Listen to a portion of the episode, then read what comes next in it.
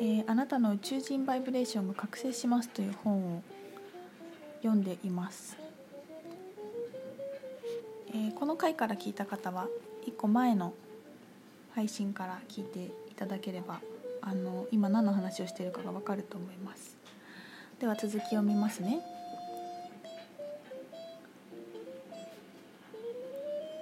えーでもイエスと私のこの物語は神の計画した芝居だったんだということを明らかにしました。今までは私ルシエルが悪者でイエスがいいものでそれぞれ光と闇に分かれて芝居をしたけど今後は違ってくる。全ては私たちを体験させるためだった。私たちが多様な体験をするためには幅があった方がいいですよね。そのために善と悪を作ってその振り幅をなるべく広くしました。そこであなたはプラス寄りとマイナス寄りどこを選びますか？と投げかけたのです。今まで分離の時代だったのはこのような仕組みがあったからです。この分離した隙間の中で私たちは自由意志に基づく体験を重ねてきましたが2012年の当時12月22日あたりでその狭間は閉じてきて一つに向かっています。自由意志とはいえ人を殺してみて楽しかった？お金をたくさん集めてみて楽しかった？人より。煎じてって読むのこれ。して楽しかった？いやそうじゃないでしょ。みんなつながっているんだから。もうあなたたちは。もうそなたたちは十分に学んだ。もう幼子ではない。学んできたものを生かして。本来神が私たちに期待してきた美しい創造美しい楽園をさらに美しく増幅させる役目を担ってくれ。私が担っていた悪の世界はガラガラと音を立てて崩れ去った。原因世界の悪の世界はもう崩れ去った。もはや跡形もない。ルシエルはこう言っています。だからこの地上の悪事的なものは全部消えています。もちろんタイグラタイムラグはありますがということでした。これね今読んだところは全部不食の秋山さんが、えー、とお話しされているところですね。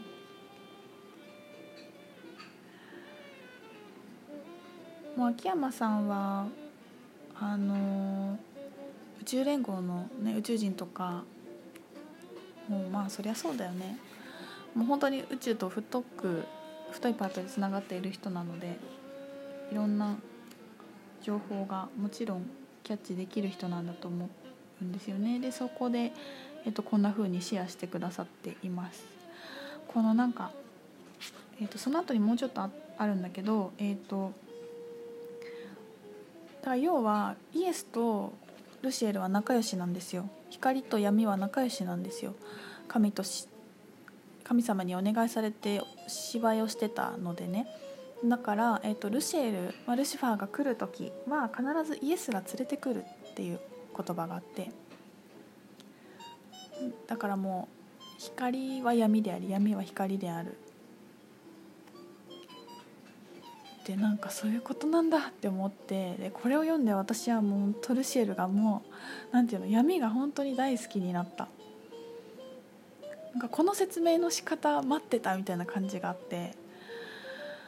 闇めっちゃかっこいいじゃんみたいな。だからまあナイフなんだよね。でそれをどうやって遊ぶかってことが投げかけられていて。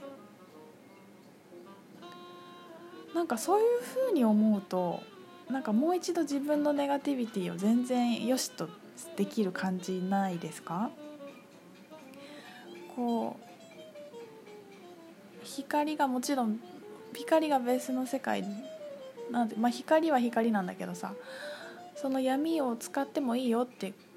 神様その創造主のが言って渡してくれたんだよね。どんな風に使ってもいいですよってことじゃない？だどんな風に使ってもいいのよって思えるとあ本当にここ地球って遊び場なんだっていう感じがなんかもう一度さらにしてなんか自分のこう闇を閉じ込めてどんどん光の方向に向かってなんか美しい表現しかしないみたいなことじゃなくてなんかその自分の個性である黒い部分もなんかどんな風に表現して楽しい場所にしていけるかっていう光の分量は本当人それぞれでだって思えると本当になんかもう遊ぶしかないでしょみたいな感じがの感覚に私はなってね「わ闇かっこいい!」みたいになった でこう本当にその地球が何かそもそもっていうのでいろんな人がいろんな言い方をしているけど、まあ、例えば、えっと、一つ、えっとまあ、壮大な実験の場なんですよね。地球っていうプロジェクトやります。参加したい人いますか？って言って私たちの魂が「はい」って言って、まあ、転生しに来た。闇と光に分けてしかも3次元です。結構なかなかハードだけど体験したい人どうぞみたいな感じで始まったのが地球。っていうまあそうそうね。そういうとか、まあ、プリミさんもこの間そんなようなことツイートしてましたね。あの壮大な遊び場で。でも例えばだからちょっと怖いけどちょっとだけ体験してみたいっていう人があの流産するとか中絶するっていうあの選択のあるお母さんのところに生まれてくる。っていうのもあのありますってことを言っていて。だからもう魂が3次元の肉体に入るっていうことだけすごい何て言うのかなまあストレスでもあるしすごくなんかまあそれ自体が矛盾だからね魂は自由な存在なのですごく制約のあるところに入っていくっていうこと自体がもう矛盾だからもうなかなか私たちは覚悟を決めて実はここにやってきているわけですよね。そうそんな感じであの、私がすっきりしました。なんかこう闇と光が協力し合ってないわけないんだっていう感じ。そうそうそう協力し合ってるんだっていう感じがなんか私の中の説明で必要だったんだなと思って。戦う最初から戦ってたって何それ？みたいな感じがなんかずっとあってたんですよね。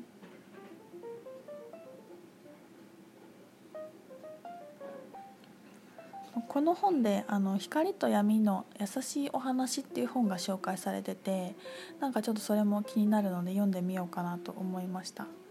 でこのイエスの物語は本当にいろんな人がいろんな角度から説明していてあの金星の本とかアルクトゥールスの本でもイエスについてよく語られています。でやっぱりそれぞれにちょっとずつ違くって金星の本とかだともうちょっとこう何て言うのかなやっぱ3次元3次元的な目線で見た感じから語られてるなっていうのがあってこのルシエルとの話はなんか書かれてなかった気がする。ちょっともう一回読んでみようかね。なこういう印象じゃなかったんですよね。で例えばじゃあそれがどれが本当なのとかって思うかもしれないんですけどなんかどれも本当だと思っていて例えば私の杉下瞳について糸代用品店で働いてるひとみちゃんについて話すかアカシックリーディングの先生をやっているとみちゃんについて話すか幼少期の頃の私について話すのかこうラジオ撮ってる時の話とかなんかそういう切り口で全然違くなるじゃないですか。そそれと同じだと思っていてだから全てが本当である星とかある人とかあるエネルギーから見た時のあの本当のことっていうふうに捉えてますそうだからあの別にこれ今私が話した話が闇の本当のことだよとか言ってるわけじゃなくて私はこの闇についての解説がすごく好きだからあのこの感じをベースでいろいろ考えていこうって思っていて。まあ、そうすると闇が怖いとか闇って何だろうっていうところから抜け出して闇で遊ぼうっていう風に自分で思えてるんですよねでそれは自体がすごく気分がいいんだよねだからそれを私は選んでますっていう感じで皆さんもあの本当に宇宙の話っていろんな人がいろんな角度からもだって膨大だしね話してるからいろんな情報があるけどあの好きなやつをピックアップしたらいいと思います。いや楽しかったもう10分経っちゃったちょっとなんか